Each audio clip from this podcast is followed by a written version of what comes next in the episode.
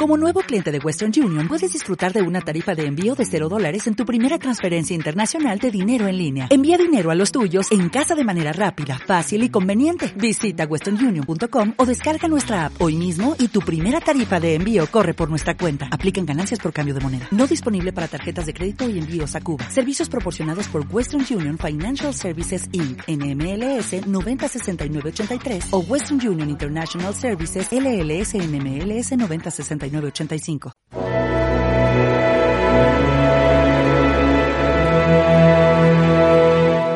¿Qué tal, motherfuckers? Corría 1998. Esta canción estaba nominada a Mejor Canción para ganar el premio Oscar de ese año. Y tristemente, no lo ganó.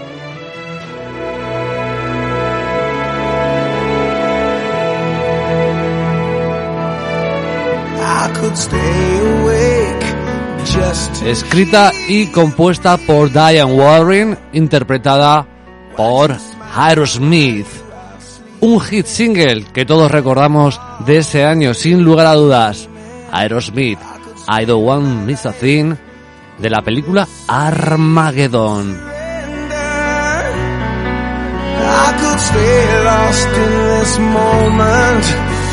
Forever. Moment with you is a moment I treasure.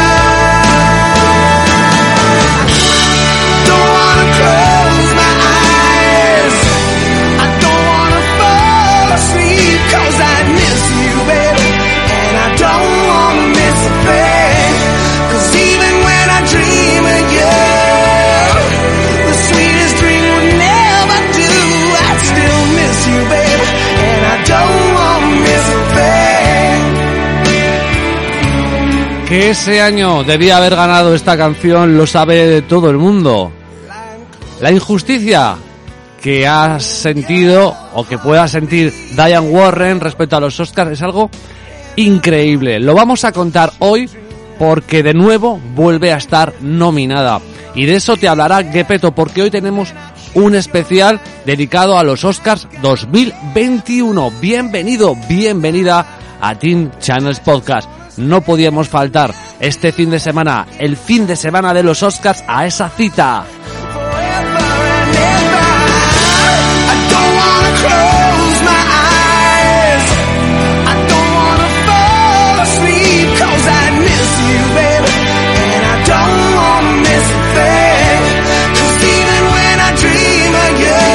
Ya sabes que los puedes encontrar en nuestra plataforma de iVoox, también en Spotify, en Google Podcast y en iTunes, que puedes dejarnos cualquier comentario o sugerencia. Y que hoy, como te digo, tenemos un programa especial dedicado a los Oscars 2021. Y como siempre, hablaremos de ello con Gepetto y de- te lanzaremos algunas propuestas en modo de apuestas, porque para eso estamos, ¿no? Lo dicho, bienvenido, bienvenida a este podcast, nuevo podcast del Teen Channels Podcast dedicado a los Oscars. In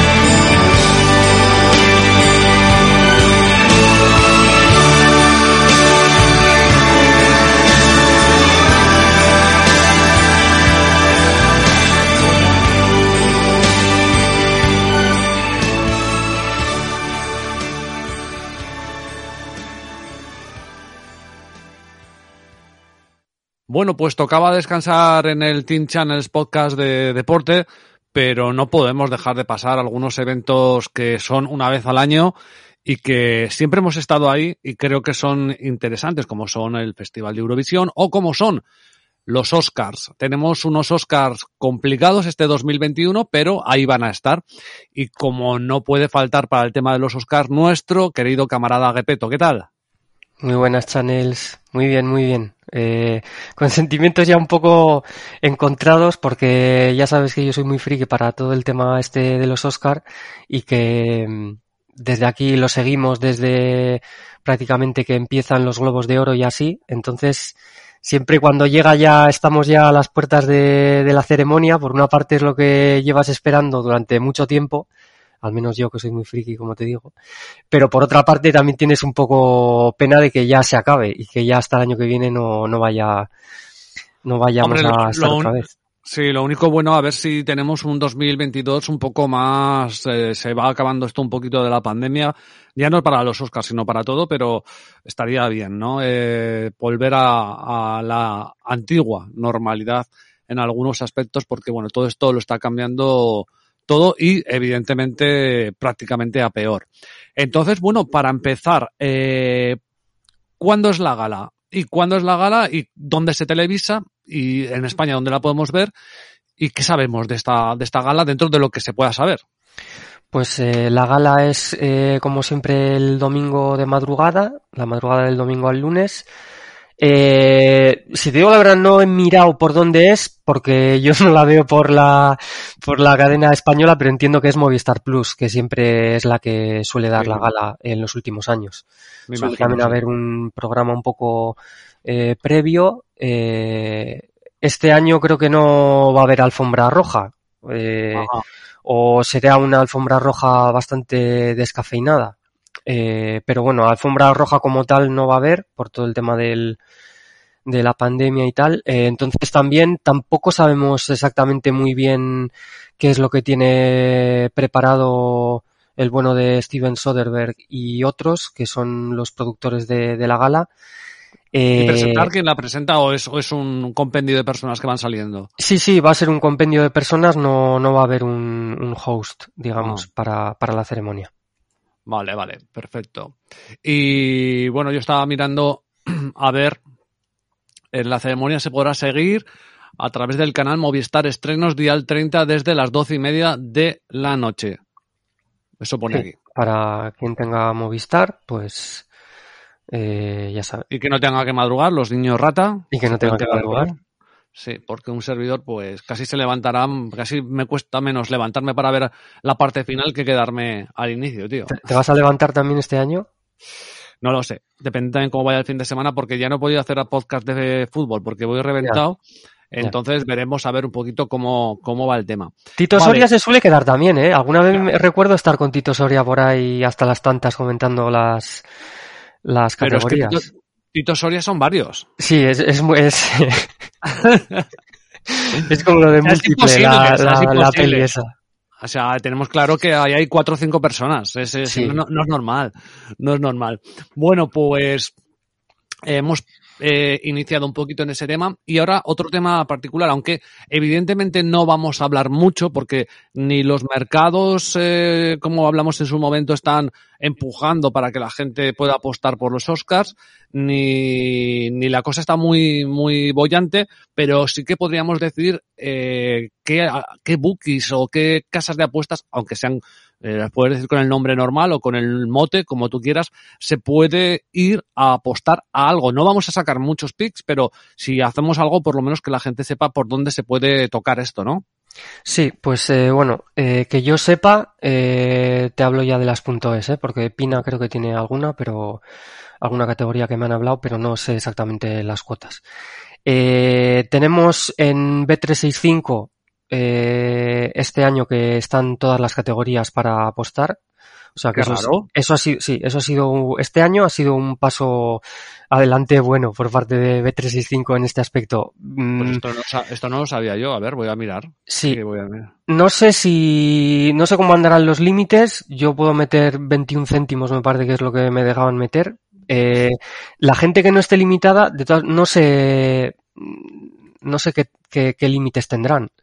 ¿Y Eh, esto dónde está? ¿En qué, en qué, va- en qué apartado está? en globales, eh, especiales eh, globales creo que es. Vale, espera un segundito, que Sí. así me viene muy bien. Globales. Hostia, os- os- tenemos los Oscars. Y además estos se lo dejarán en directo, ¿eh? Pues no lo sé, sé que una vez la- comentaste, Un año, lo, un año lo hicimos en directo que nos quedamos en Twitter y, y había movida. lo que pasa que era, era, era Betfair Channels, no era B365. No, no, no, no, no, no. Un año, un año fue Bet365 que lo puso, te lo juro. Sí, Te lo juro. Sí, sí, estabas tú diciendo, cuidado que, que estamos hablando de hace ya bastantes años porque así a lo tonto estamos aquí haciéndonos viejos en Twitter, joder. Pues eh, era algo que en plan, cuidado que si gana guion esta y dejan abierto el mercado de tal, hay que entrar. Vale, vale. Sí, yo me acuerdo que con Parásitos, por ejemplo, el año pasado también pasó, ¿eh? Cuando... Sí, pero no, esa no estaba, no estaba en Bet. No sé qué, Ah, vale, qué, qué año fue, pero fue uno de los primeros que empezamos y sí que lo dejaron porque Bet tiene la jodida costumbre de dejar los mercados abiertos, quiero decir que, que, que se puede apostar en lead. Entonces, eh, a veremos a ver, este año puede ser interesante. Entonces, bueno, pues aquí tenemos mejor película, mejor actor, bueno, pues aquí Sí, están todas, todo. ¿eh? Bueno, bueno, esto es muy interesante, yo no lo sabía. Sí, sí. Vale, vale, perfecto. Bueno, pues tenemos eh, Bet365. Según Sí. me has comentado por ahí, algún oyente nos ha comentado que incluso en Toretium Físicas podía estar también, ¿no? Los mercados. Sí, eh, me han comentado que los ha visto en Toretium físico. eh, yo no lo sé, pero en online sí que no están, pero en físico al parecer sí que han salido. Luego también eh, están en, en Reta. eh, me pareció ver ayer que habían sacado también solo cuatro. Cuatro mercados, creo, los, los cuatro más importantes. Eh, en Skirolbet también los hemos tenido o los tenemos. Eh, tu, tu, tu. En BetStars sí que hay ahí bastante, que hay también, por cierto, bastante de Eurovisión. Ujú. Eh, luego también tenemos en Betfair. Y en Codere también, también hay, hay unas cuantas categorías. Que yo sepa. Y estoy viendo-. Sí, y en Pastón también están. Ah, bueno, sí, en Pastón también es verdad, sí. Así que además, por cierto, tienen, luego te comentaré, tienen algunas extrañas. Eh, ¿Para los Oscar? Sí, por ¿Ah, sí? ejemplo, durante la ceremonia alguien le hará por error el ganador de la categoría como hizo Warren Beatty. Hostia. Y esta es muy buena. ¿Alguien incumplirá las normas de aislamiento y besará al ganador en los labios? Hostia. Sí, a 51. Pues eh, Complicado, ¿no? Porque la mayoría va a ser virtual, ¿no? Sí, va a ser virtual, cada uno está desde, desde casa. Eh, lo que, o sea, va a, ser- va, va a tener eh, lugar, si no me equivoco, desde, desde donde siempre, desde el auditorio de siempre, pero ahí puede haber pues el, los, los presentadores que presenten la categoría y tal, pero hasta donde yo sé no, no va a haber público. Vale, también tienen algún mercado interesante como película ganará más Oscars o Sí. película que ganará un Oscar. Por ejemplo, no necesariamente está el mercado de siempre, ¿sabes? Sí, Esas, Sí. Eso pues, está interesante también por si alguien tiene cuenta ahí, que creo que es la misma, el mismo me- mm, eh, software que utiliza Betson. sí. Por lo tanto, si están en Pastón, probablemente también lo tendrán en Betson.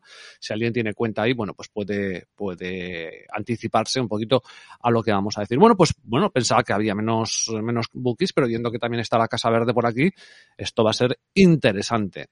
Mm. La pregunta del millón, y la voy a hacer ahora mismo, es si puedo combinar en modo guarro. Que yo sepa, no. Online, por lo menos, no. En No. todas las que he visto yo, no.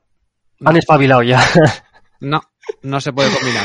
Han espabilado Cagos. ya porque antes sí que se, sé que se podía. Y estaba muy bien. Ujú.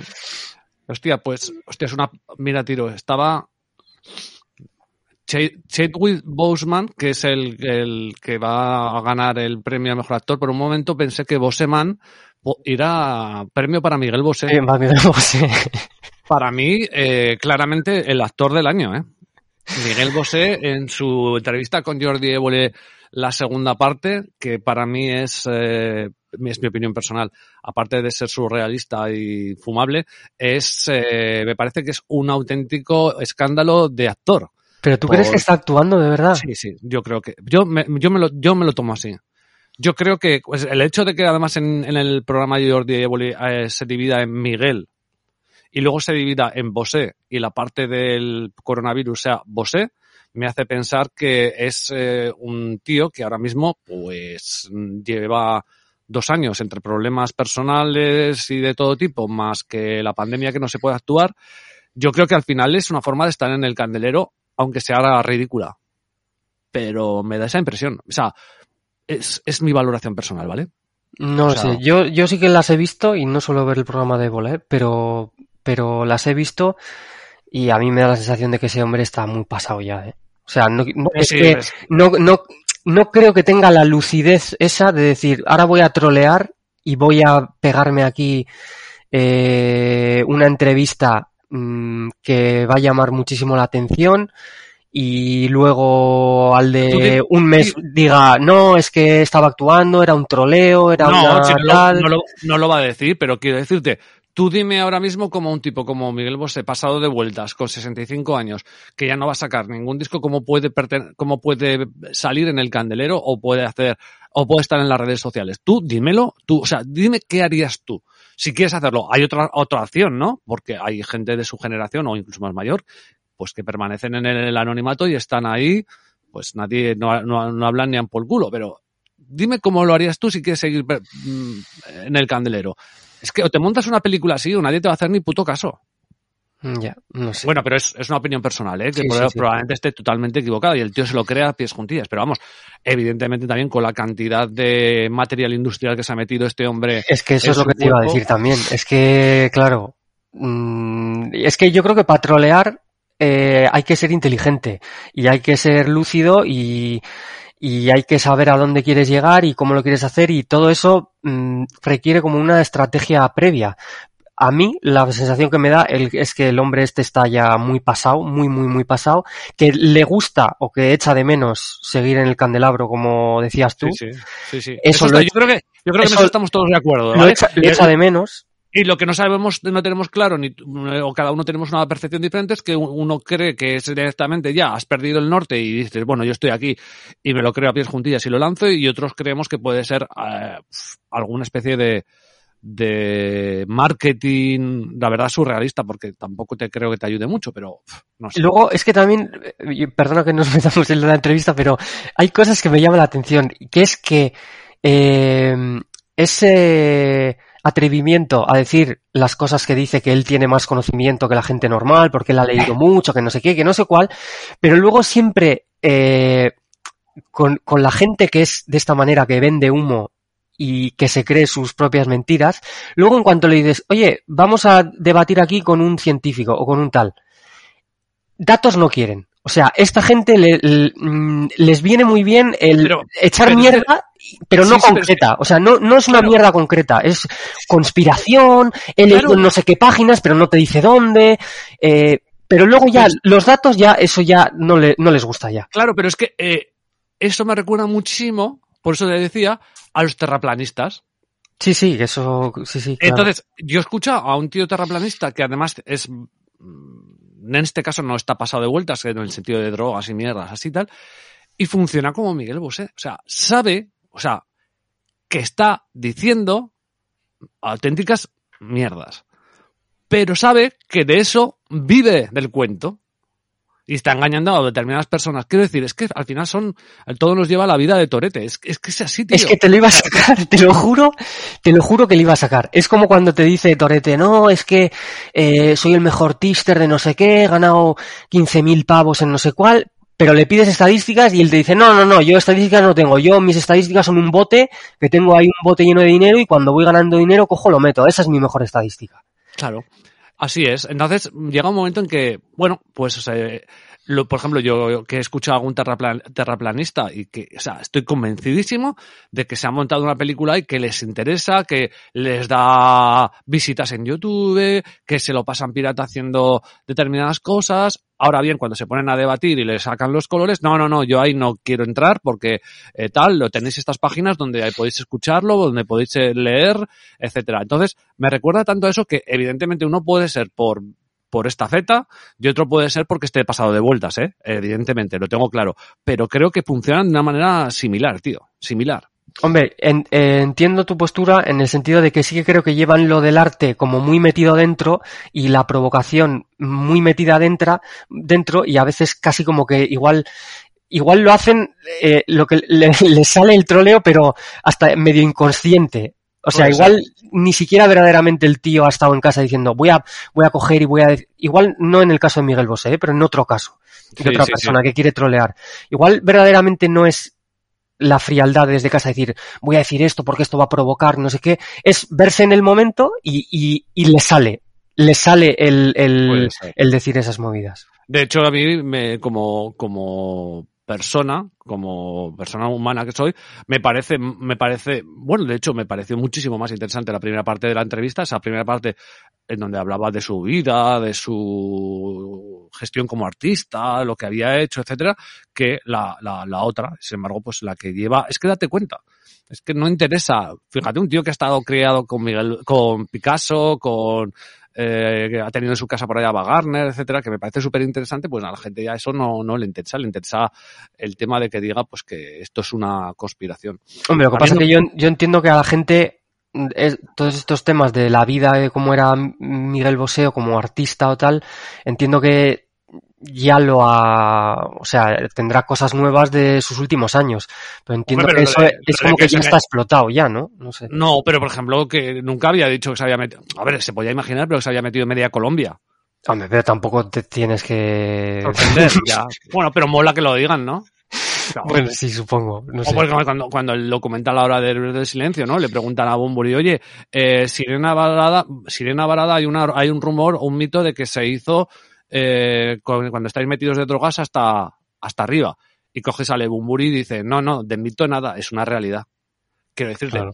al final, bueno, ese tipo de cosas también interesan un poco como que se han quedado un poco ahí en, en el, en el limbo, que el artista como tal, pues lo reconozca porque al final es el que lo ha vivido. Ya. Pero bueno, sí. La verdad es que no, no he visto muchas entrevistas de vole, pero he visto la de Eufemiano, que esa también es de Traca.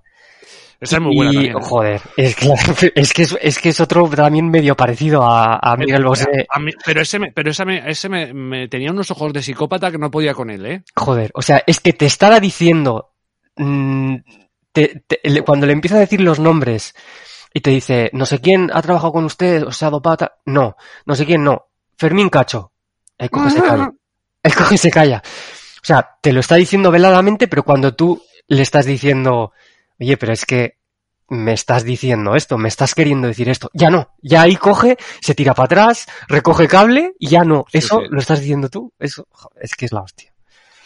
Bueno, vámonos a- directamente a la 93 edición de los premios Oscar 2021. Y vamos a empezar eh, con lo que Gepetto lleva particularmente con algunos picks y luego entraremos en las categorías un poco para, para debatir, digamos, más cinematográficamente o con posibilidades, pero los picks oficiales que llama Gepetto. ¿Con qué empezamos? Sí, bueno, eh, solo el puntualizar que es lo que llevo yo eh, a cota actual, porque ya sabes que yo le doy a muchas cosas y tengo que decir todo lo que todo lo que llevo quitando estas dos cositas que voy a decir está a otras cuotas, entonces no merece la pena eh, entrar con ello. Sí, Eh, digamos que, que, por ejemplo, en la de mejor película llevas a todos menos a Nomadland, ¿vale? Eh, y... Mira, te No, voy a decir lo que llevo en mejor película. No, no. Ah, Te bueno, voy a- lo, hablamos, lo, lo habla- lo hablamos luego. Vale. Venga, vamos con, con los picks oficiales. Venga, Vale. ¿por qué empezamos? Picks oficiales para que no para que no se canse la gente. Eh, vale, vamos a empezar primero con la de mejor canción original. Eh, que este pick casi casi me lo vas a dar tú. Ya, vas a coger a Diane Warren, ¿no? Sí, vamos a coger a Diane Warren por el tema IOC eh, Sin de, de Life Ahead. Diane Warren es la vez número 15, creo que la nominación número 15 que lleva en los Oscar. No ha ganado nunca. Eh, creo que lleva los cuatro últimos años eh, recibiendo nominación a, a mejor canción. O tres de los últimos cuatro, una cosa así. Eh, y en principio ahora mismo no está la favorita, aunque ganó el Globo de Oro, si te recuerdas a Mejor Canción Original. Eh, esta categoría en B365, eh, voy a leer las cuotas ahora mismo. Está, a ver qué... A busque 3.40. aquí. Sí, a 3.40. Entonces está Speak Now de One Night in Miami a 1.61. eh, yo sí de, de Diane Warren a 340 como segunda favorita. Luego tenemos como tercera favorita a Usavik, que es un tema de que yo hasta hace no mucho mm, no conocía esto. Eh, al parecer hay una hay un hay una película sobre Eurovisión, sobre el Mm. concurso de Eurovisión. Eh, la canta, si no recuerdo, eh, si no recuerdo mal, o por lo menos en el vídeo lo he visto así, eh, la actriz eh, Rachel McAdams y está también eh, Will Ferrell al piano. No sé exactamente si la voz es de McAdams. La verdad es que no lo sé, porque tampoco he leído una barbaridad sobre esto. Esta película está tercera favorita a 4. Estuvo más alta porque estuvo a 7. Eh, y luego, bueno, está Fight for You de Judas y el, y el Mesías este a 26 y Hear My Voice, la otra de Chicago 7 a 26 también. Eh, vale, aquí las razones de ir con Diane Warren es pues que es la segunda favorita y que, y que lleva 15 años eh, recibiendo nominaciones y que, como diría Johnny Quid, eh, me aplico su lógica, mm, algún día tendrá que ganar. Claro. Entonces, claro, el problema con Diane Warren es que entre su gremio, entre los compositores, artistas y tal, eh, la quieren mucho, de ahí sus 15 nominaciones, porque esas son las personas que, que deciden las nominaciones en la categoría, pero luego votar para el Oscar vota todo Cristo. Entonces, digamos que a la gente en general parece que no le hace tanto tilín Diane Warren, pero en cambio a, a, la- a las personas de su gremio sí. Entonces, eh, Speak Now de, de One Night in Miami, mm, en principio se, se podía predecir que iba a tener más nominaciones, como en película, en dirección también para Regina King, no las ha tenido, entonces tampoco es que sea una película con mucha potencia. No, no está en una, en una, Speak Now no es de una película muy potente. Que eso a veces tiene influencia porque, eh, salvo en las categorías de actor y actriz, no sé si sabes, pero en las otras categorías tú no votas, el- los nombres de las personas que ganan el Oscar no aparecen. Tú solo votas por la película. O sea, si tú votas mejor vestuario, tú no sabes quién está dentro de mm, los siete de Chicago, me lo invento, por mejor vestuario. Tú votas a la película. Ya. Entonces, claro, el problema para Diane Warren es que ella no aparece en la papeleta para votar. Su nombre no aparece. Entonces, o es, o su canción es la que más te gusta y la votas, o tienes que saber en qué canción está Diane Warren o qué canción es la de Diane Warren para votarla a ella. Si apareciese su nombre, he leído muchas opiniones que dicen que mm, ya habría tenido al menos un Oscar. Si apareciese su nombre en la, en la papeleta. Pero bueno. Entonces Bueno. gan- ganó el Globo de Oro y vamos por ahí. Eh, el, perdona que termino ya con esto. El tema de que la canción esta de Eurovisión de Usavik eh, esté en la pelea, porque en principio la de Fight for You y Hear My Voice no tienen ninguna opción, creo que no es una cosa que le vaya mal a Diane Warren, porque creo que le viene mejor una pelea a tres que no a dos solo. Creo que le viene mejor no estar ella directamente solo, por ejemplo, con, contra Speak Now.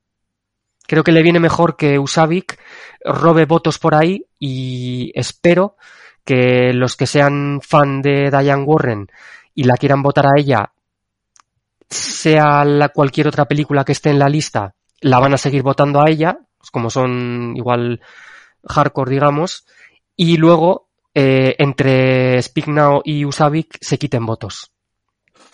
Y ahí puede haber no igual tanta lealtad a la persona.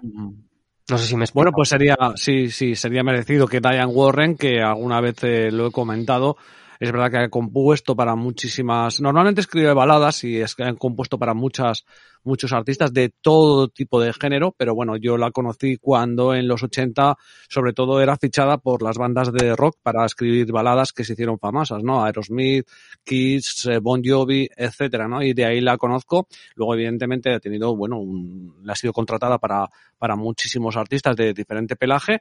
Así que sería, la verdad, eh, ya después de 15 nominaciones, sería casi una puta vergüenza, ¿no? Que no ganara. Pues sí, eh, leía una esta semana una de las personas también que de Estados Unidos que hace predicciones también sobre esto y así y decía si este año no le dan el Oscar a Diane Warren verdaderamente no sé qué más puede hacer ya Diane Warren para conseguir un Oscar. Porque Diane Warren ha perdido Oscar, yo me acuerdo hace unos años cuando ganó Sam Smith por eh, Spectre, creo que era la película de James Bond, ese año era muy favorita Diane Warren con, con Lady Gaga, que trataba la canción sobre un tema de, creo que una violación, eh, entonces la canción me parece que se llamaba Till It Happens to You, ¿no? Hasta que te pasa a ti, que igual como que como creo que venía a decir como que bueno las mujeres igual no se no pensaban que la violación o que podían sufrir una violación que lo veían como algo como lejano hasta que luego les pasaba a ella no Mm. Entonces eh, ese año por ejemplo era muy favorita me parece que se pagaba 1.50 una cosa así eh, que ganara Diane Warren entonces Diane Warren ha estado de favorita de no favorita ha estado en, en, en todas las posibles opciones este año está como segunda opción, entonces es que es por narices que hay que entrar. No sé a qué gane Claro. este año y no llevamos nosotros a Diane Warren. Perfecto, pues ahí tenemos el primer pick oficial, yo sí, de Life and Hit de la película a 3.40 Diane Warren mejor canción original. Vale, vamos a, a ver, ojalá la gane, primero porque me, me gusta Diane Warren y segundo pues porque además llevaríamos el pick. Que está con. Laura Pausini, déjame decir solo que la canción la canta Laura Pausini. Laura Pausini, bueno, pues con Laura Pausini ahí veremos a, ver, a tope. ¿Con quién mejor que el- ganar un Oscar que, que con Laura Pausini, no? Yo creo que está muy, no sé. Bueno, Laura, Pa- Laura Pausini, ahora ya no, bueno, hace mucho que no la veo, pero siempre ha sido una mujer que me, a ver, es que las italianas a mí me, me flipan mucho. De música no, pero de, Bueno, a mí me gusta su, a mí me gusta su música y luego aparte me parece que es una chica guapa, ¿eh? Y sigue guapa, ¿eh? Yo sí que la he visto últimamente, tomé el otro día un café con ella y está... Perfecto. Vale, pues nos vamos a, a otro, al otro pico oficial que tenemos. Bueno, eh, el otro pico oficial que tenemos es en Mejor Actriz. Eh, Mejor aquí- actriz. Sí, Vale. aquí quiero debatir contigo. Eh, mejor actriz tengo que decir que es súper apasionante. Hacía muchos años o muy pocas veces ha habido una categoría tan importante como mejor actriz que estuviese tan abierta. Porque realmente hay cinco opciones y salvo una, que parece que no tienen ninguna opción, de las otras cuatro, cada una tiene una narrativa para conseguir el Oscar. Entonces está súper abierto. Eh, vamos con los nombres. Bueno, vamos con, vamos con mi pick primero. Mi pick es, a ver si lo adivinas, venga. Eh, estoy leyendo. ¿Puede ser Viola Davis? No. Eh, no. Eh, voy a mirar las cuotas para deciros cómo están exactamente. Eh, vale, mejor actriz. Carey Mulligan por Promising Young Woman a 2.25, Viola Davis a 2.75, Francis McDormand a 5, Andra Day eh, a 7 y Vanessa Kirby a 15. Exacto. Bueno, eh, mi pick es Andra Day a 7. Andrade a 7.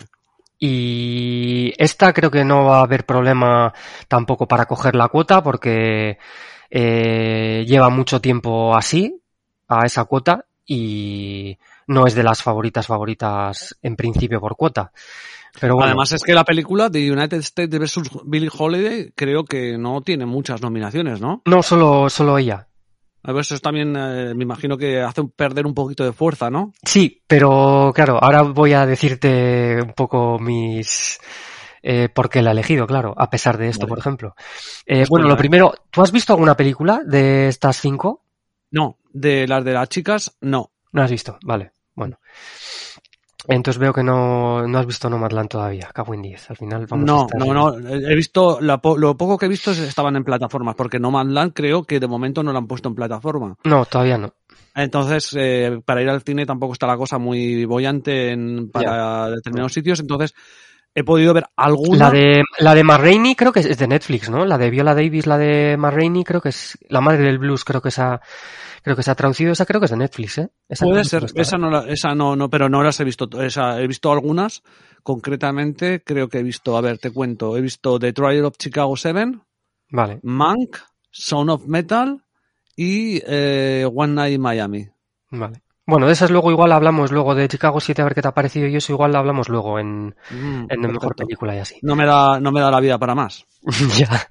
Vale, entonces empezamos por esta categoría. Eh, que además me sirve. Aquí déjame que me explaye un poco porque es que esta categoría tiene miga, ¿eh? Vale, espera, es la bronca. Espérate, me voy a abrir un, me voy a abrir un cigarrito. Ya Vale. puedes hab- hablar. Vale. Arranca.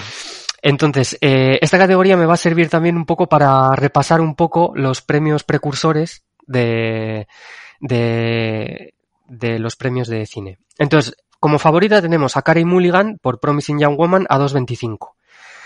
Eh, vale, Carey Mulligan, si os fijáis, era la favorita en los Globos de Oro, era la favorita en, eh, en los SAG y no ganó ninguno de los dos.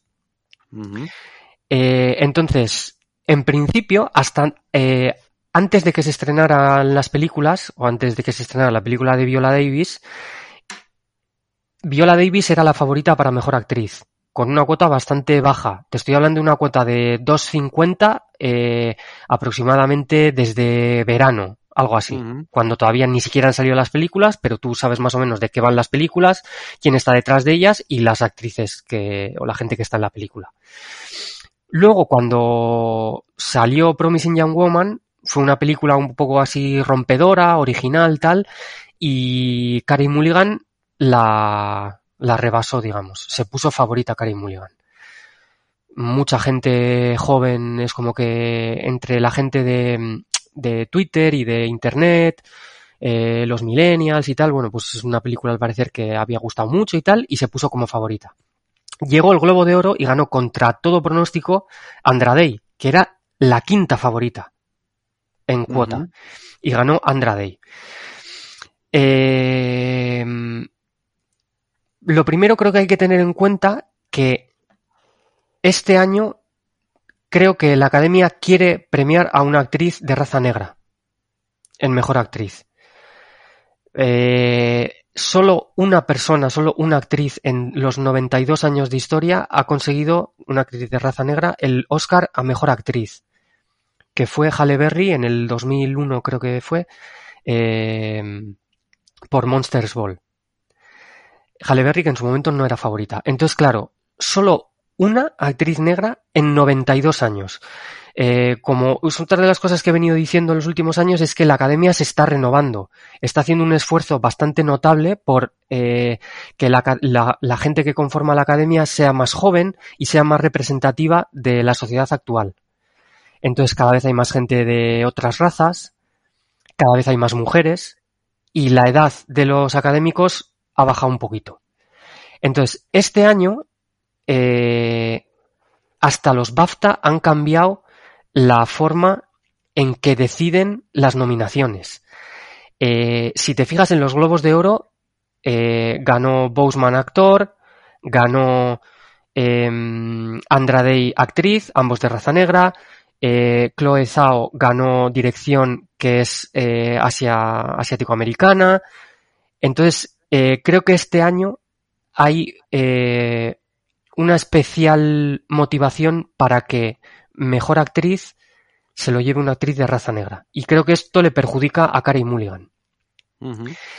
Eh, Carey Mulligan, tú dirás, joder, ha perdido el globo, ha perdido el SAG, no estuvo nominada a los BAFTA, que eso tiene tela también explicarlo, eh, y solo ha ganado el premio de la crítica, los Critics' Choice, que es el precursor menos importante. ¿Por qué esta favorita?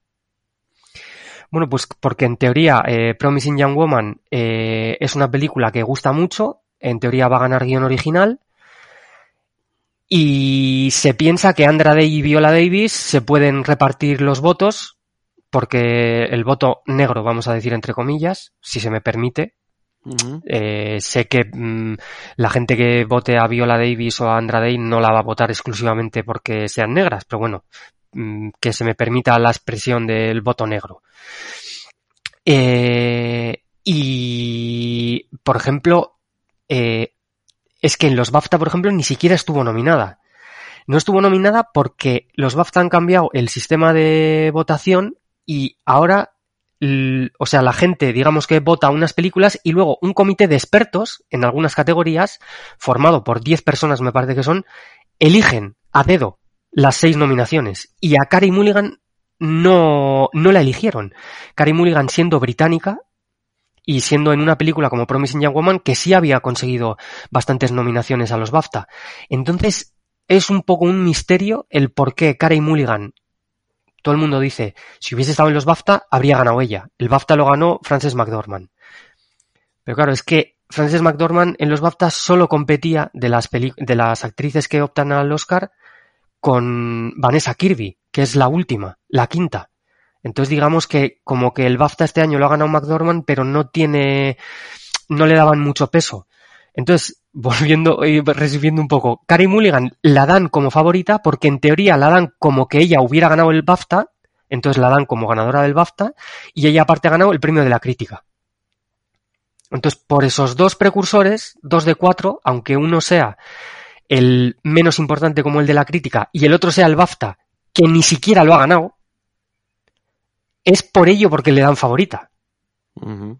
Pero el problema para mí con Carey Mulligan es, ha competido en los Globos de Oro contra todas, porque estaba Viola Davis, estaba Andra Day, y en los Globos de Oro ha perdido. Y luego en los SAG, donde Andra Day no estaba, que esto también eh, por un problema de los screeners, que son los DVDs que mandan al, al jurado, a la gente que vota, a los votantes, porque claro, si son unas películas muy importantes, pues la gente que vota se las ve en Netflix o lo que sea y no necesita que le manden el DVD a casa. Pero en otras ocasiones, si a ti no te mandan el DVD a casa, pues es más difícil que veas la película. Si te lo mandan a casa, tiene la molestia de mandártelo, igual hasta algún regalito igual con el DVD y tal, es más fácil que la veas es más fácil que la veas. Entonces, para mí lo malo de Carey Mulligan es no consiguió nominación al BAFTA y para mí es por algo, o sea, aunque sea jurado o lo que sea, no la han elegido y su película ha ganado mejor guion original en los BAFTA y todo esto, o sea, mm, en teoría tendría que haber ganado ella, pero no lo sabemos. La, realidad es que ni siquiera estaba nominada. Y luego los dos premios más importantes, como el Globo de Oro que lo prendió con Andra Day, y luego el SAG, que todo el mundo pensaba que lo iba a ganar, y de repente lo gana Viola.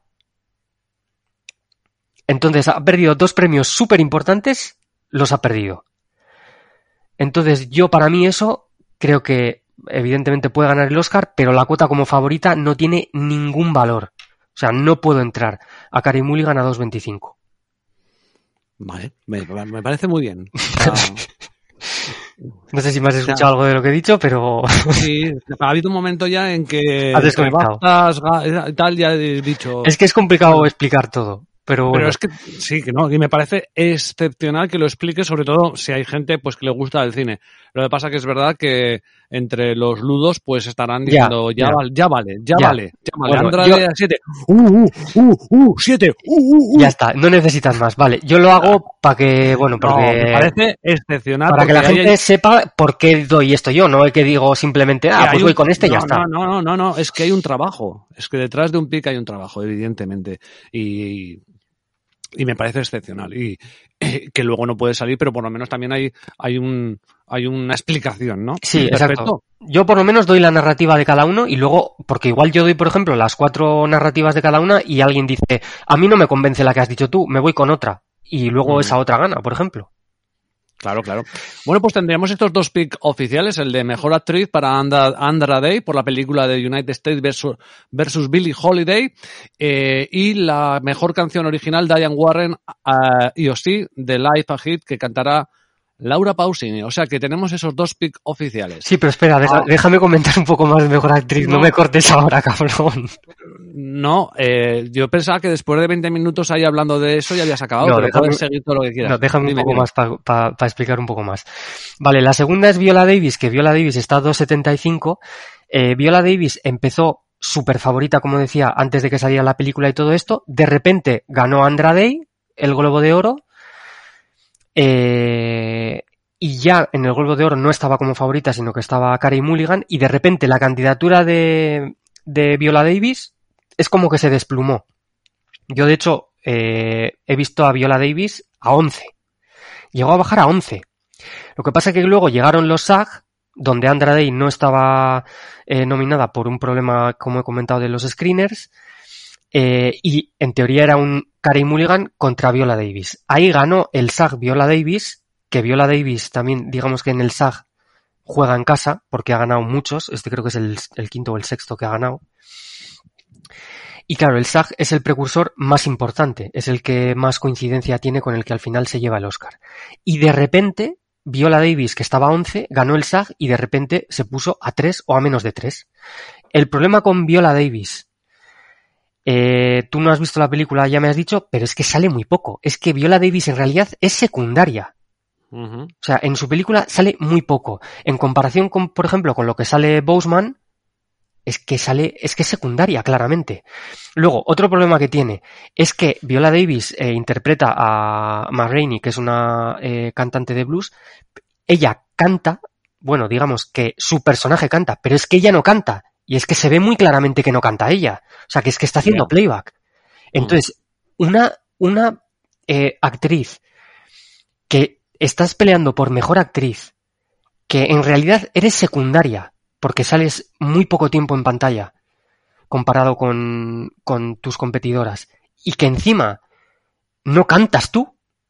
Oye, es un poco el caso parecido a, a Leslie Odom Jr., ¿no? Eh, no he visto One Night in Miami, es la que me pasa un poco así. Lo que pasa es que Leslie Odom sí que canta él, ¿no?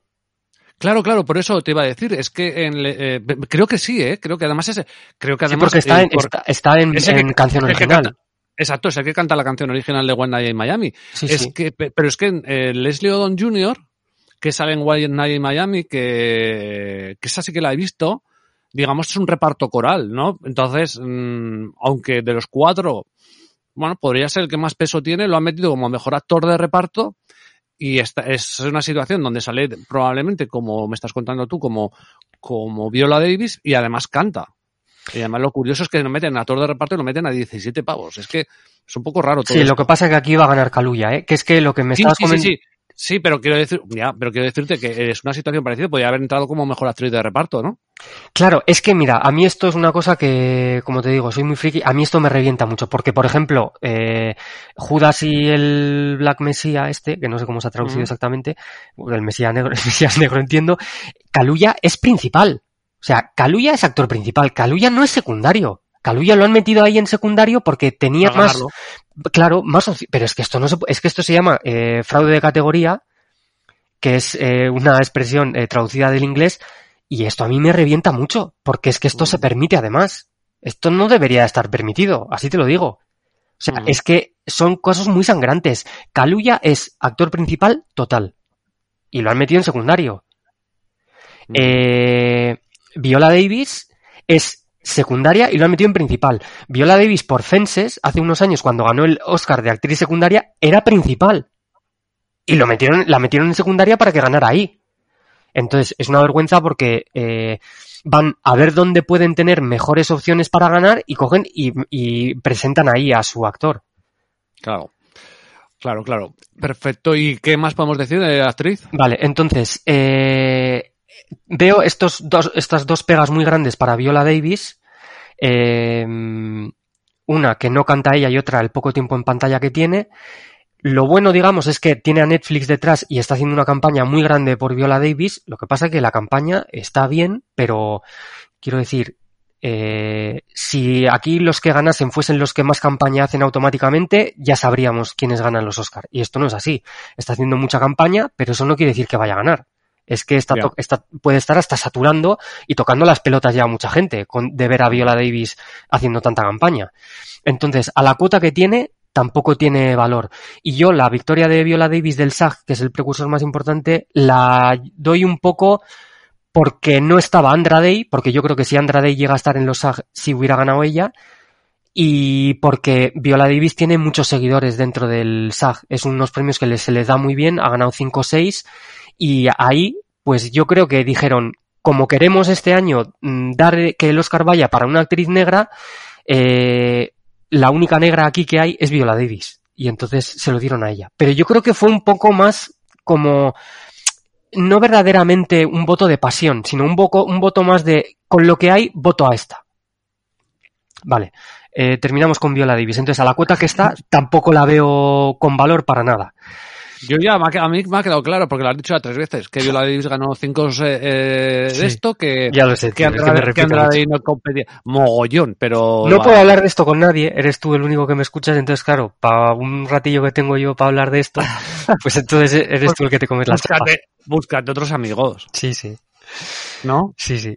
Tú Eh, a, a tus amigos le dices que Viola Davis no lo ve y te dicen, no, ¿qué no, dices, no, chaval? Es que no entro ni siquiera. No entras en ese, entro, en no ese entro, bucle. No entro. Bueno, y Francis McDormand entiendo que, de- mm, aunque está la tercera favorita, también la descartas, ¿no? Sí, es que Frances McDormand ha ganado, ganó el Oscar de Mejor Actriz por Tres anuncios a las afueras hace dos, tres años. Si gana este Oscar sería ya su tercero. Y es que aparte ella es productora de Nomadland. Entonces, por Mejor Película ya va a ganar un Oscar. Claro. Y es otra vez actriz blanca y sería su tercero. O sea, es como están prefiriendo, ¿qué van a preferir? ¿Dar el tercer Oscar a Frances McDormand en vez de el segundo en 93 años a una actriz negra?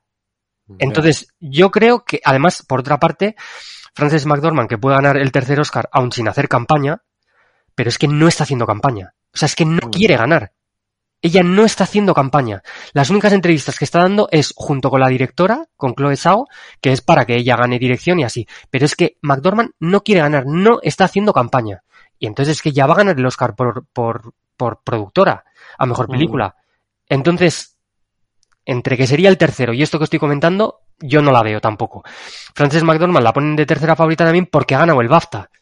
Pero claro, es que volvemos a lo de siempre. Ha ganado el BAFTA, pero porque Andra Day no estaba en los BAFTA, porque a, a- actrices negras los BAFTA mm, prácticamente de inicio así no las nominan. eh, y Viola Davis tampoco estaba en el BAFTA. Entonces, a la única que le ha ganado verdaderamente en el BAFTA es a Vanessa Kirby, que es la única que no tiene ninguna opción de, de ganar. Mm. Además, por lo que estoy viendo, además, es que eh, ahora entraremos, pero es un poco la de las pocas eh, no, eh, nominaciones que, que puede haber un poco de pelea, porque este año estoy viendo auténticas basuras de cuota. ¿eh? Sí, sí, sí. Ahora, entra- ahora entraremos, eh, pero es una de las pocas en donde puede haber una cierta pelea, una, ¿no? Sí, sí, sí. Y déjame decir por qué sí Andra Day. Lo primero, por la cuota. Está cuota 7. Me parece que hay mucho valor ahí. Luego igual no lo ganará, pero claramente es la que, la cuota que más valor tiene. Eh, luego, Andra Day está en una película que es, mm, solo ha tenido una nominación, no ha tenido muy buenas críticas. Yo la he visto y si no conoces la historia de Billie Holiday, a mí no me parece que sea una película que sea mala. Lo que pasa que he leído que dicen que, bueno, que se deja aspectos de su vida eh, importantes, que, bueno, pues claro, si conoces igual la vida de Billie Holiday mucho mejor y eres un experto, pues igual dices, podía haber- podían haber hecho una película cien mil veces mejores. Pero bueno, si tú no conoces a Billie Holiday y ves la película, pues no creo que sea una peli mala, ¿sabes? Entonces, Andra Day es cantante, precisamente. Antes que actriz es cantante. Eh, canta todo con su voz en la película. Es claramente lo más destacable de la película. Ella está genial. Es una actriz, por ejemplo, que ni fumaba ni bebía antes de la película y para fumar en la película empezó a fumar. O por lo menos eh, fumaba en la película que fuma tabaco real. O sea, todas estas movidas eh, a la gente le gustan porque son cosas como de actriz de método y tal. Eh, y entonces, y ganó el Globo de Oro. Y el problema con Andrade, y para que no estuviera nominada a los SAG, eh, es que en teoría los screeners, como digo, los DVD llegaron tarde, les, se les echó el tiempo encima y por eso no llegó a entrar en las nominaciones. Pero yo creo que Andra Day fue, es alguien que ha batido a todas en los Globos de Oro. O sea, cuando ha competido con todas, las ha batido. Y aparte es de raza negra también. Entonces, es cierto que Andrade y Viola Davis se pueden separar un poquito el voto, pero yo en una eh, categoría que está tan abierta como mejor actriz, aparte es que creo que es la que se lo merece llevar, ¿eh? porque ella está genial. Interpreta también hasta unas... porque Billie Holiday tiene problemas con la droga y todo esto, entonces tiene como eh, una actuación como un poco descarnada, luego también eh, hay escenas de... eh, que bueno, que está pues sin, sin ropa, entonces es como mucho más descarnado y es más, no sé, como más auténtica. A mí la interpretación, por ejemplo, de Viola Davis no me llama mucho la atención. Creo que ha estado mejor en, en otras, en otras películas. Entonces, por eso es lo que voy con Andrade. No, no, ya.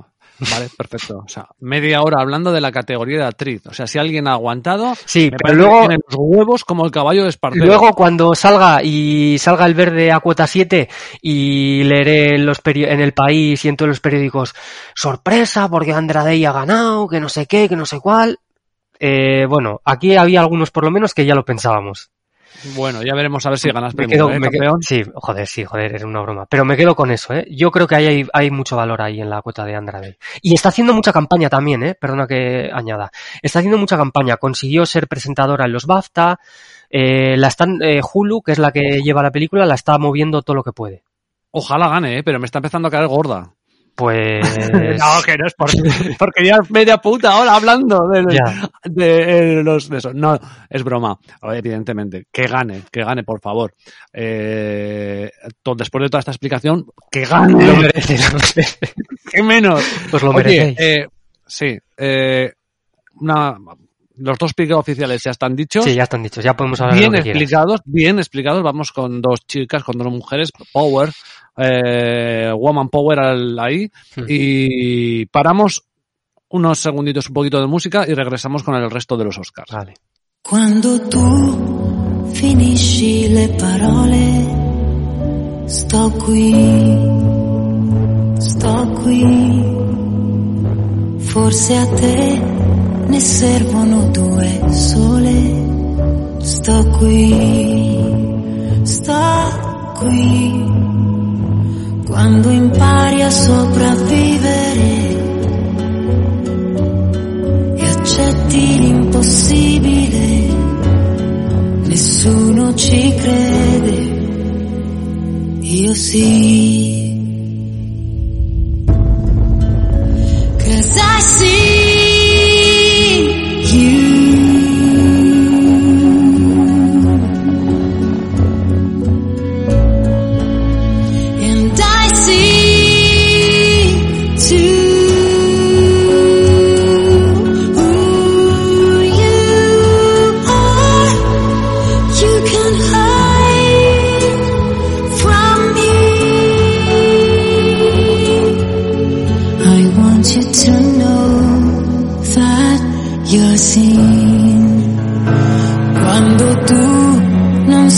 più dove andare, sto qui, sto qui. Scappi via o alzi le barriere.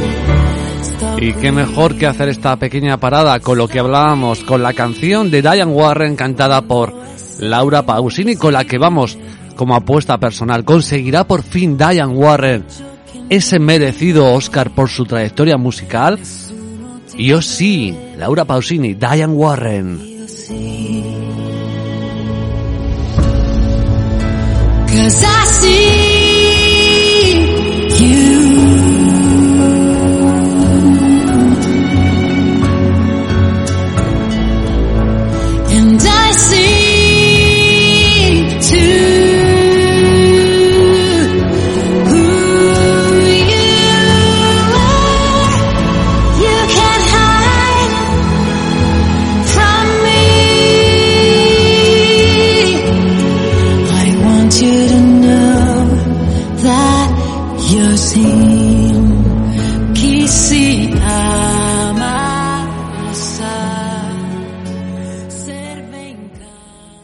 Bien, pues ya estamos aquí. A ver si alguien ha tenido el valor de aguantar y ahora sí que quiero empezar a mover yo un poco el tema rápidamente, Venga. ¿vale? Sí, eh, como te decía, estoy observando las categorías y hay muchísimas cuotas ridículas, o sea, ni combinadas se podrían hacer, ¿no? Entonces, quizá, bueno, podríamos repasarlas rápidamente y ver si en algún caso, sin explayarte tanto como actriz, Sí. Crees que en alguno de esos puede haber sorpresa, ¿vale? Vale. Entonces, por ejemplo, eh, es que cuotas ridículas. Por ejemplo, eh, mejores efectos visuales, Tenet, película de Nolan, a 1.28. Me imagino que ganará por darle algo. Eh, sí, eh, en principio es la favorita. eh, aquí dan como segunda favorita, espera que a The Midnight Sky creo que es, ¿no? Sí, Espera a Midnight. Sky a 350 y luego ya a, a bomba a las demás. Yo aquí creo que yo creo que aquí Tenet va a ganar, ¿eh? Eh, creo Vale, que la cuota está bien puesta y, y además es que es el único Oscar en principio que va a ganar. Entonces Sí, es, es la categoría más socorrida para dárselo. Un poco defraudante la película de Nolan, desde mi punto de vista. Y eso que es, yo Eh. no lo he visto todavía. Y eso que es una categoría, ya termino. Eso que es una categoría que normalmente hay bastantes sorpresas, ¿eh? Pero yo este año no me animo a las cotas que hay, no me animo a entrar con, con nada. Vale. Mejor mezcla de sonido Sound of Metal a 1,04, creo que lo dice todo. Además, es una película que está basada precisamente en el sonido, entonces no hay mucho que rascar ahí, creo yo, ¿verdad? No, nada, nada que rascar. Vale, perfecto. Mejor película internacional, Another Round a 1,10. Pues mira, yo quiero ver, eh, porque no la he visto todavía, eh, eh, joder, Quo Vadis iba a decir yo. Quo Vadis, Sí, sí, Aida. Sí, Vadis Aida. Yo quiero ver esta película porque le dan muy buenas críticas, pero Another Round ha ganado básicamente todo lo que podía ganar y además es que tiene nominación en mejor dirección de Thomas Winterberg. Entonces Mm. aquí creo que no, no se puede entrar con nada. Es que date cuenta que cuentas. Mejor diseño de vestuario, eh, Ma Rainey's Blacksboro a 1,25. Eh, aquí eh, hay un español que va a ganar el Oscar, de hecho. Eh, hay un español en... Ay, eh, no sé si es en... Espera, ¿me has dicho maquillaje o...? No, diseño de vestuario. Ah, vale, pues entonces... Eh... Espérate, voy a mirar diseño de vestuario, diseño de vestuario... Ma Rainey's Blacksboro es la, la, perdón, la, la película. Sí, es que estoy con las categorías aquí en inglés. Eh... Joder, vestuario que no lo veo. Espérate. Es que hay dos que tiene ahí eh, Matt Rainey, que no quiero confundirlas. Eh, te, te, te. Vale, aquí vestuario. Está Emma, Matt Rainey. No, aquí no es donde está el, el español. El español es- está en maquillaje y peluquería. Eh, pff, yo aquí creo que es Matt Rainey también, ¿eh? Yo aquí creo que va a ganar también. Creo que no se puede rascar nada. Mejor banda sonora original, Soul a No. 1,083, La Risión. Sí, tampoco. Tampoco se puede rascar nada. Eh, mejor documental, My Octopus Teacher a 1,22. Bueno, en las de documental y cortos, aquí hay más jaleo, eh, pero creo que va a ganar esta, la del pulpo, creo que va a ganar. Entonces, en esta categoría que me has dicho, creo que no, no hay nada que rascar. Eh, No, si, si- no gana la del pulpo, creo que hay hasta las otras dos tendrían opciones, porque Collective creo que está a 10 incluso, eh, tiene otra nominación también. Eh, y luego eh, la otra que Time es- está a 5,50. Sí, y luego Time, que algunos le dan alguna opción, pero yo creo que va a ganar la de la del pulpo, ¿eh? Vale. Mejor película de animación, Saul a 1,04. Pues Nada, pero quiero ver eh, eh, ¿cómo se llama la otra? Wolf Walkers. Eh, Esa, porque dicen que está muy, muy, muy bien. Es de un estudio más pequeño y dicen que está muy bien. Lo que pasa que es que la otra es que es de Pixar, es de Disney y es que ah, llegará algún día en el que eh, una película de animación de un estudio pequeño gane, le gane a Pixar, pero creo que este año todavía no es el año. Seguimos con más cuotas de Chichinabo. Si quieres, hablamos de, si hay alguno de estos temas que ahora hablemos de películas, los, los comparamos un poquito, ¿vale? Pero, pero si quieres, vamos rápido por las cuotas de Chichinabo. Por ejemplo, eh, tenemos mejor actriz de reparto, eh, Jeon Ju Jun, de No. Minari, a 1.16. En teoría tiene que ganar ella y en teoría es el único Oscar además que se va a llevar Minari y es el, el- la categoría idónea para que ella se lo lleve. Ya comenté en su día, a pesar de que Bakalova llevaba por Borat, llevaba como de favorita y tal y es la segunda favorita, que a Bakalova, aunque ganara el Globo de Oro y todo lo que yo no la veía para el Oscar porque me parece que es un papel que no es muy oscarizable, digamos, es un papel muy rompedor y, y es mucho más normal que se lo den a, a la asiática de Minari. Mejor actor de reparto, Daniel Kaluuya, a 1.04. Parece que está también sentenciado, ¿no? Sí, sí, está, está la que más. Eh, ha ganado todo, absolutamente todo, con fraude de categoría, porque, porque Kaluuya, como hemos dicho, no es secundario. Mejor actor, eh, Chadwick Boseman, que a 1.083. Sí, pero ojo, porque aquí Hopkins eh, ganó el BAFTA. Yo creo que Hopkins ganó el BAFTA porque evidentemente él es británico y The Father es una película además que está muy bien, pero creo que lo ganó por, por un poco por aburrimiento por- y porque, como hemos dicho antes, los BAFTA premian muy, muy, muy, muy, muy poco a actores de raza negra. Entonces aquí Anthony Hopkins eh, jugaba en casa y se lo llevó él.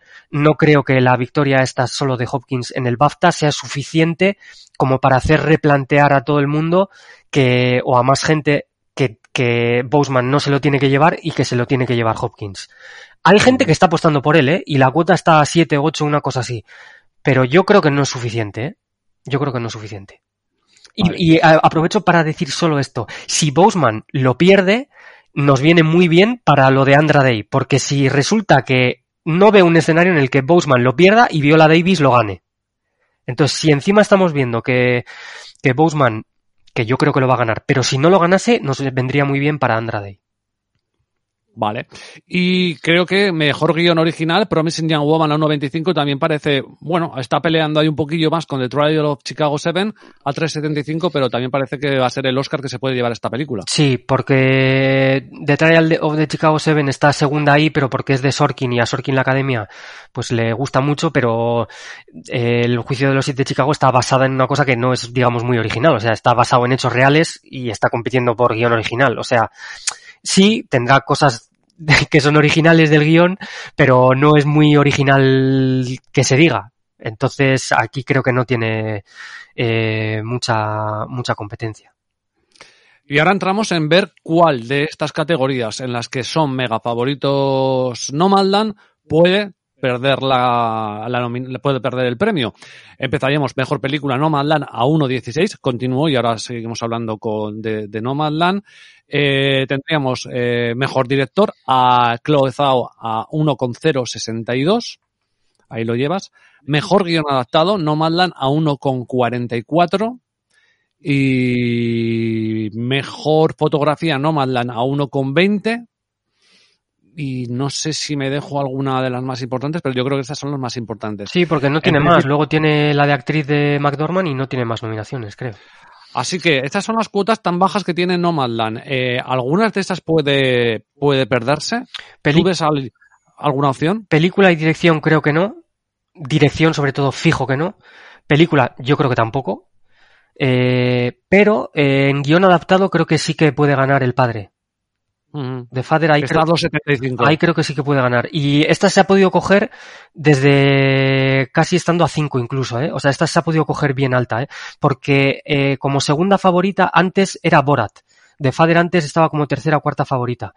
Pero luego ha ido ganando algún premio de Father y entonces se ha postulado como la alternativa a Nomadland y de Father se ha podido coger a cuota bastante alta. Y aquí creo que sí que puede pasar, ¿eh?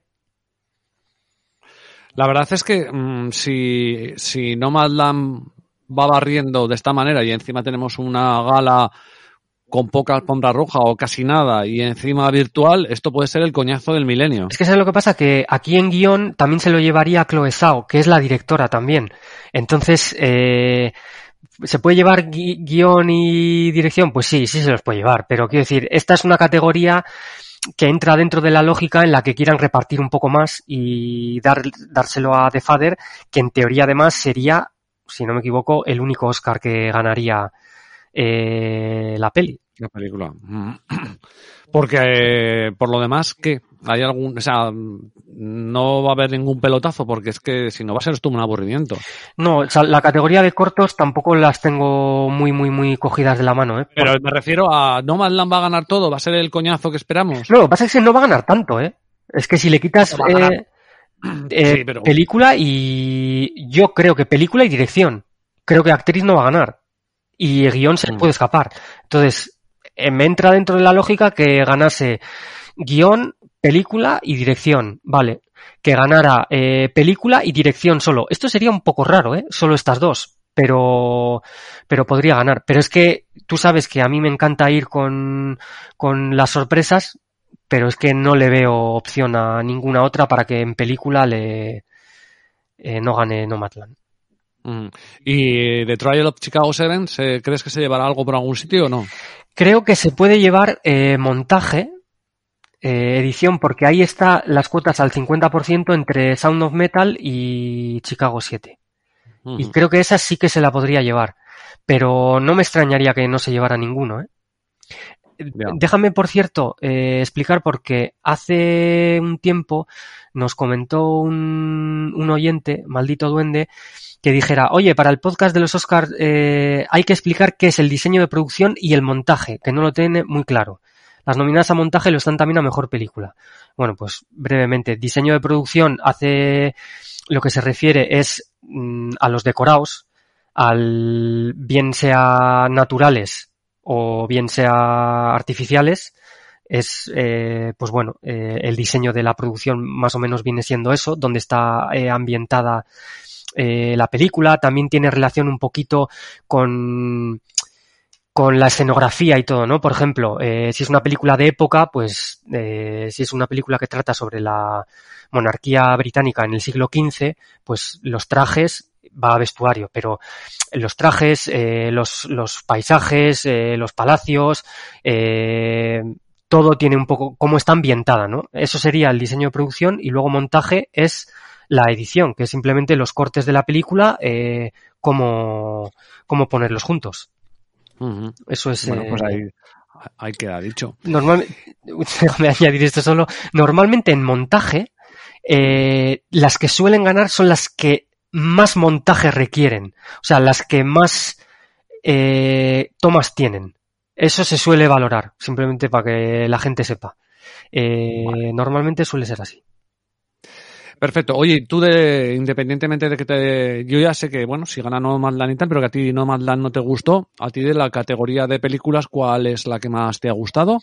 De las que has visto. Eh, he visto todas, de película he visto todas. La, única creo que me queda así un poco que tenga nominaciones es la de One Night in Miami. De lo demás eh, lo he visto todo. Pues mira, a mí me ha un año bastante flojete, ¿eh? Mm. Eh, me ha parecido un año bastante flojete.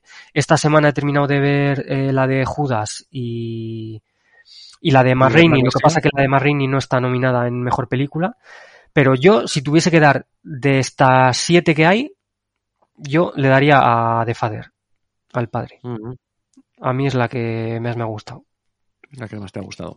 Eh, por cierto, una cosa a decir también que me ha venido ahora a la cabeza, que tiene que ver también con lo de mejor actriz. Eh, nunca ha ocurrido que se lleve el Oscar a mejor actor y mejor actriz una película que no haya estado nominada a mejor película. Y esto pasa con. Ujú. Además, eh, se va a llevar el Oscar, en teoría, el Oscar de vestuario, el Oscar de maquillaje y el Oscar de Chadwick Boseman. Ya vamos tres. Si se llevaría el de Viola Davis serían cuatro, que sería la película que más se llevaría. Estamos hablando de una película que se llevaría cuatro Oscars, entre ellos dos muy importantes de actor y actriz, sin nominaciones en guion y sin nominaciones a mejor película. Curioso. Esto es otra de las mis argumentos por los que Viola Davis creo que no va a ganar. Yo la de las, yo te digo, ya he visto muy poquitas. Eh, Sí, yo Chicago 7. Creo que es una película bastante buena, me gustó, me gustó bastante. Creo que le falta un poco más de sentimiento emocional, porque aunque Sí. el hecho es histórico, creo que no es un hecho histórico que conmocione a América o es un hecho, joder, no sé, la muerte de Kennedy o la de Luther King o yo que sé, alguna otra cosa. Le falta un poco, final es una película muy bien hecha y está muy bien, pero creo que le falta un poco que, que le- históricamente haya sido un hecho más significativo, ¿no? Sí, le falta un poco de, de punch. Además, yo creo que la película se sabe muy fácil a dónde va. No sé a ti si te habrá dado... Y yo no conocía la historia verdaderamente, ¿eh? pero a mí me da la Claro, sensación es que- que es muy predecible. O sea, se, se ve muy bien a dónde va la película. Mm, Eso es un poco, le falta un poco, hay un punch de, de algo, ¿no? De sorpresa, de, de algo más significativo. La película está muy bien hecha y la verdad es que se pasa, se pasa muy entre- entretenida. Es larga también Luego- esta, ¿eh? Esta recuerdo, la vi hace mucho tiempo ya, pero esta es larga, ¿eh? ¿No? Mm. Son dos horas y Hostia, un poco más, no- creo. no- ¿eh? no- puede ser, pero se pasa bien. Se pasa bien. Luego he visto Mank de David Fincher, me parece una película muy buena, muy bien dirigida, con, desde mi punto de vista, siempre siendo un, profano en esto del cine, me pareció con altibajos. Aún así me parece que, que, bueno, como dije en su momento por Twitter, es una película que tienes que conocer algo de, Ciudadano Kane, o haberla visto, o saber quién es Orson Welles, o todo eso te, te va a llenar un poquito más, creo, como es un poco parecido a lo que comentaba a la película de Érase una vez en Hollywood de, de Tarantino de la- del año pasado, ¿fue esa? Sí. ¿O hace, hace dos años? No, el año Hace pasado. El año pasado, bueno, pues que te tienes que conocer un poquito también la historia de, de lo de Manson, lo de Charles Manson, lo de eh, todo lo que sucedió con Polanski, Sharon Tate, pues sí, claro, si vas ahí sin saberlo, pues así te complementa más, ¿no? Pues bueno, en este caso Ciudadano que me parece una obra, la de Mann, que me parece un, un- todo un homenaje, ¿no? A ese cine de, de Ciudadano Kane. Lo que pasa que es verdad que hay trozos que se hacen muy, muy áridos, ¿eh? Sí, es que esta no es una película de decir llegas a casa después del curro y para desconectar. Esta Mank no es una película para eso. Bueno, pues hemos tenido un pequeño corte aquí eh, de grabación. Son cosas que pasan cuando te vienen a arreglar la caldera y se meten a tocar todo. Te apagan la luz, te apagan el internet, te apagan de todo. Es lo normal cuando te vienen a arreglar la caldera. Bueno, pues dicho lo cual, anda, que espérate que me, que, que, me están diciendo movidas al móvil, Tima. Que estábamos en, hablando de Sound of Metal, que a mí no me había gustado mucho, pero que a vosotros sí, bastante, ¿no? Sí, a mí me pareció una película interesante. Eh, yo sí que conseguía, digamos, meterme en, o conseguí meterme en la, en la piel de- del actor y en las cosas que le pasan y en sus problemas y las decisiones que toma y todo esto. Y luego hubo partes que me pareció, bueno, pues que no conocía. Tampoco voy a destripar mucho de la película, pero bueno, no sé, cuando, cuando llega a la casa esa que hay como una comunidad allí y tal, pues bueno, pues no, me pareció interesante, no, no conocía esos sitios para esa gente que tiene esos problemas. Por lo demás, eh, para ir cerrando un poco esto del tema de los Oscars, que lo que te comentaba un poco a micrófono cerrado, ¿tú crees que va a haber alguna sorpresa o vamos a tener una gala en donde los ganadores, exceptuando ya donde hay competición, que no Madland se va a llevar lo típico, que va a haber, que todos los favoritos van a ganar, o crees que puede haber, aunque no sepamos en cuál, alguna sorpresa de última hora? A ver, algunas sorpresas siempre hay. Siempre hay alguna categoría, por lo menos una que digas, puff, eh, esta no me la esperaba. Claro, eh, no es lo mismo que haya una sorpresa en, en mejor corto animado, por ejemplo, que tiene muy poca trascendencia para el público en general, que, que pierda, por ejemplo, el Oscar Chadwick Boseman y se lo lleve Anthony Hopkins, por ejemplo. Creo que algunas sorpresillas siempre hay, pero tampoco hemos tenido algunas veces ya algunas galas bastante planas, ¿eh? Entonces, eh, bueno, creo que la de Andra Day para mí no sería una sorpresa, pero bueno, por cuota, por ejemplo, es una cuota 7. Bueno, pues eh, es la cuarta favorita ahora mismo en su categoría. Bueno, pues eso a mí sí me...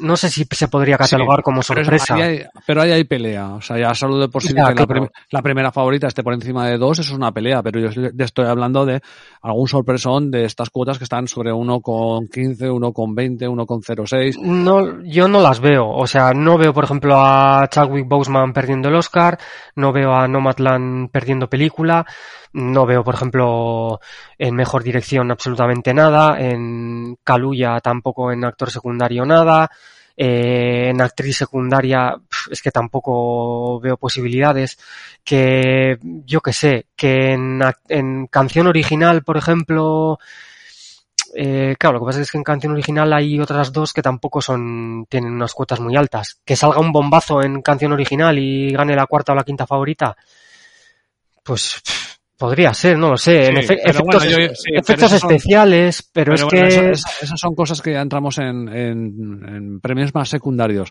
Yo te, sobre todo te estaba hablando de, de la chicha. yo creo que no, ¿eh? Yo creo Mm. que no. O sea, la que más pod- y porque la de guion adaptado ni siquiera la podemos considerar sorpresa porque el padre de Fader está ahí también como peleando. Si me dices mm, en las categorías de película, dirección o actor, por ejemplo, o actor secundario o actriz secundaria, o sea, de las gordas, yo creo que ahí no va a haber sorpresa. La que creo que si alguien quiere hacer algo un poco locura de esas, diría que, que por lo que estoy oyendo sería entrar con Hopkins para que, eh, pensando que Chadwick Boseman puede perder el Oscar. Pero es que yo creo que no lo va a perder. Pero es algo, como, te- como decía en el podcast, es algo, hay gente que se está animando a pronosticar eso. Pero a mí me sigue pareciendo, pues no sé, es que atípico, a, a título póstumo, eh, yo no veo que, no veo que se lo puedan quitar, la verdad. Además es que es de raza negra, no, no sé, Mm. no, no creo que, que vayan a ir a saco contra, contra Boseman. Perfecto. Oye, y que para ir cerrando un poco todo esto de los Oscars, ¿quieres añadir alguna cosa particular, algo especial, algo que te llame la atención o algo que no hayamos dicho? De los Oscar, Sí, Eh, uf, yo creo que no, yo creo que me he quedado bastante a gusto, sobre todo con la categoría esta de mejor actriz. Eh, me he quedado, me he quedado bastante a gusto. Eh, no, me parece que no. Es una pena que no hayamos podido debatir un poquillo más de pelis, tú y yo. ya. Eh, Sí, y pero es que entre, entre este tiempo de pandemia, entre Ya, ya, ya. las películas tampoco hay, la realidad es que tampoco son películas uf, a mí súper atrayentes, igual que otros años pues que hemos debatido más también porque había, no sé, tú estabas con Parásitos, yo estaba con Tarantino, grandes nombres ahí, es que las películas que hay este año tampoco son esas películas que dices, bueno, no la he visto para los Oscars, la veré, pero es que además es que la quiero ver. sí, la verdad es que ha sido un año para mí sin, no ha habido mucho nivel, eh. Para mí no ha habido mucho nivel. Yo, por ejemplo, he visto la de esta semana, la de eh, Judas, y a mí, pues bueno, me ha parecido que está bien, pero tampoco me ha parecido ahí un peliculón, ¿eh? No sé.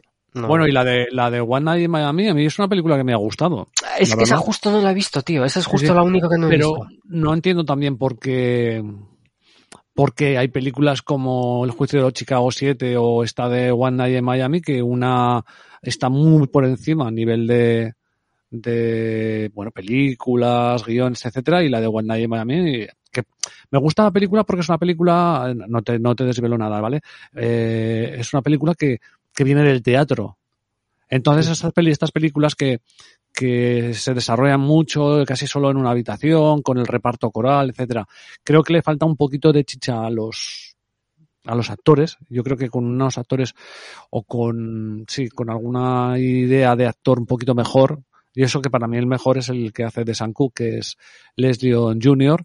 eh, hubiera estado mejor todavía, pero me parece una película bastante, bastante interesante. Me me sorprende ver por- algunas otras películas en, no sé, por ejemplo, a mí Son of Metal, que esté como mejor película y, y no esté One Night in Miami, me parece por lo menos curioso, ¿eh? Mm, Ya. Sí, sí, es una película, bueno, de- del palo muy del... A ver, está basado eso, es un poco... Es una realidad ficticia, ¿no? Entre que se reúnen Malcolm X, Cassius Clay, eh, Sam Cooke y luego el otro ya no recuerdo quién es, que es un jugador de fútbol americano, etcétera.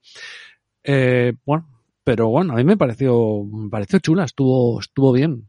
Sí, Pero yo la claro, quería ver. De, de esta película se hablaba posibles nominaciones, no solo a mejor película, sino a, a Regina King, eh, mejor directora, Directora. también, ¿eh? Mm. Pero al final se quedó en nada.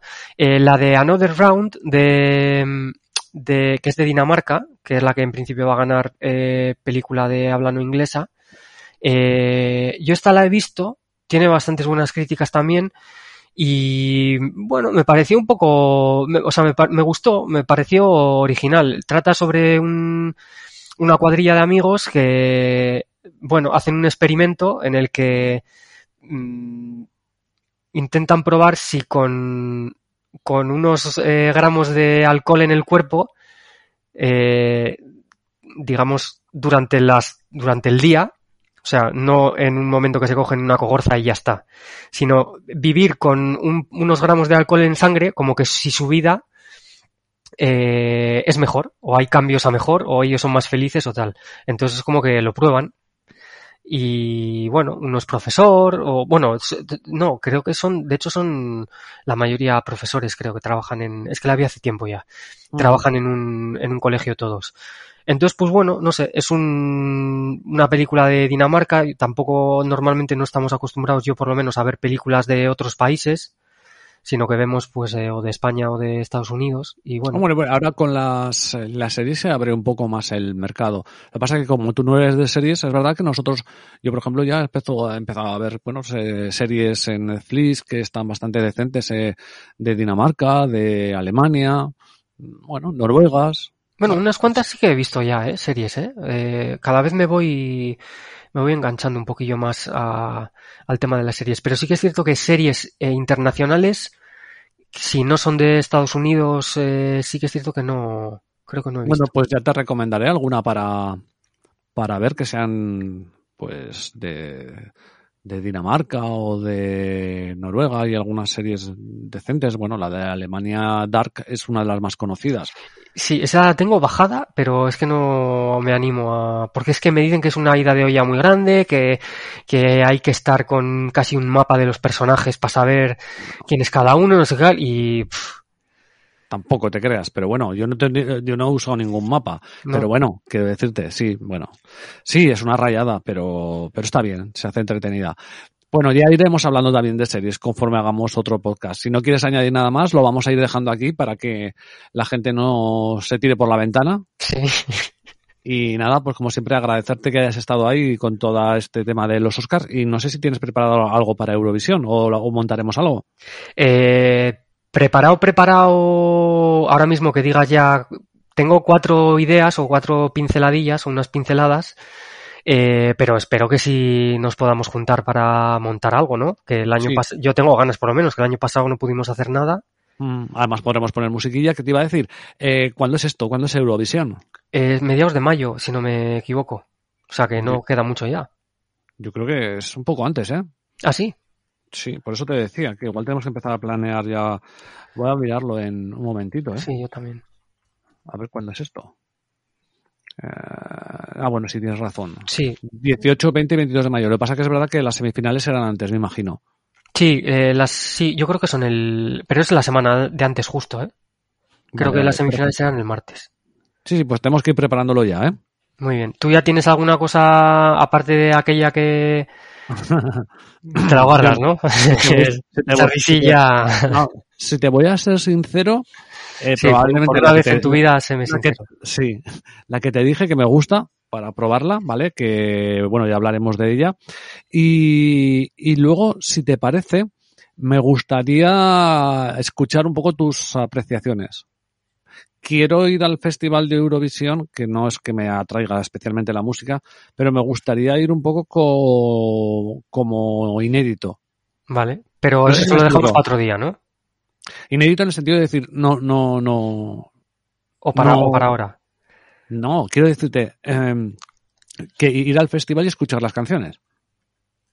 Vale, pero entonces no va, entonces en los pics y todo eso no vas Pero- a ir. pero- o sea, vas con la que has escuchado y ya está. No, y, y con los que digas tú. Ah, vale, vale. Te vas a ¿Me fiar de mí. Sí, sí, porque además quiero decirte, yo me puedo ir con una canción que me guste y realmente como he ido alguna vez con la de Serbia, con la de tal, que me parecen canciones muy buenas y luego es que no, no ganan o no pasan porque particularmente la gente es mongola. Entonces, eh, paso. Si lo que quiero es ganar una apuesta, me fío de ti. Joder, pues sí. Claro, no lo sé. Hombre, ver. quiero decirte, me lo puedes contar, me puedes decir, oye, pues esto tal, porque yo creo que tal, y además lo- la política que hay entre países y tal, no sé qué, tal, ese rollo. O no sé, igual me animo y me pongo a escuchar. Es que, es que me, pierdo también un poco, ¿no? Porque Yo, me, yo voy- te, yo te digo, si porque quieres- yo me, me pongo con mi mujer y le digo a mi mujer, mira, esta es tal. Y dices, joder, es que ya tú vas a ver la- el festival y ya te has escuchado todas las canciones, te sabes todos los intríngulis, Ah, te sabes todo. Y entonces es un poco como, mi mujer le gusta ver una detrás de otra y decir, ah, pues a mí me ha gustado esta, a mí me ha gustado esta, me ha gustado esta. Una vez ha visto todas las que están en la final, ¿vale? Hmm. Entonces, eh, quizá me gustaría ir así este año, Vale. excepto la que, la que te he dicho que me gusta por tema musical propio que me gusta, que llevaré algo por, por pasarlo bien. Igual lo que hago es me fío de ti, me hago esas apuestas y a partir de ahí, luego cuando veamos el, el festival, pues ya te diré, hostia, vaya mierda, que más calzado. Vale, ahora tampoco hay, tampoco hay mucha cuota, ¿eh? porque creo que están en BetSars y bueno, en Betfair también, pero yo no tengo ninguna de las dos. O sea, ahora no hay, digamos, eh, cuotas para poner en Toretium como solía haber o en, o en Codere y así. Entonces ahora tampoco, tampoco te voy a decir eh, mucho que tengo en mente porque quiero ver también cuando la No, saquen, a ver a qué no. cuota la sacan. Para- pero solo una cosa te voy a decir, hay, creo que hay mucho de lo que a ti no te gusta. Claro, para variar. O sea, pero es que este año más todavía. O sea, típico, típico petardazo pop de este, me parece que este año hay mucho, mucho. Bueno, pues, eh, pues eso, precisamente te lo dejaré todo para ti. ¿Para qué voy a sufrir? Entonces, bueno, lo dicho, de todas maneras lo iremos preparando para más adelante, ¿vale? Vale, vale, muy bien. Ok, pues como siempre, muchas gracias, ¿eh? Y cuídate y un fuerte abrazo. Nada, a ti lo mismo. Un abrazo.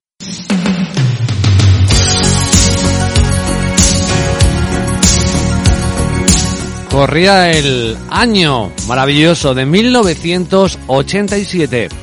Esta canción sonaba en todo el mundo y fue número uno en Estados Unidos. Era Starship con este tema Nothing's Gonna Stop Us Now. Seguro que los más viejos del lugar se acuerdan.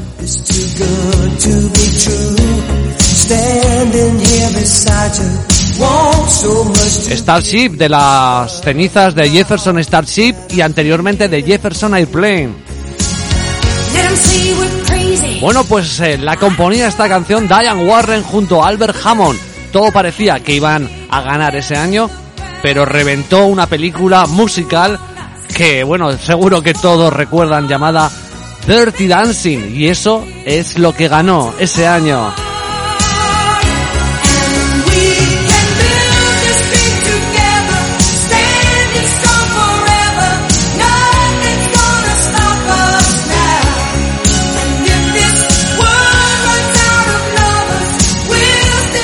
¿Ganará este año el merecido Oscar Diane Warren? Pues desde luego es este año de pandemia y este año tan raro, pues quizá la pregunta del millón. Y hemos estado hablando de ello con Gepetto y hemos estado hablando de todas las películas nominadas, de las características y de los picks que nos gustan o que gusta sobre todo a Gepetto. En fin, un programa especial dedicado a los Oscars que ha tenido alguna que otra incidencia, es lo que tiene, grabar en directo y que de vez en cuando aparezca por aquí alguien por tu casa y te corte la luz. Pero bueno, eh, yo creo que aún así ha quedado bien. Gracias como siempre a todo el trabajo a Gepetto y espero que ahí todos los fans del cine y de los Oscars estéis eh, presentes escuchando este programa. Lo dicho, ha sido un auténtico placer. Gracias a Gepetto y gracias a todos vosotros por estar ahí al otro lado. El siguiente podcast veremos si por fin Diane Warren consigue ese merecido Oscars. Chao, chao, sed muy felices.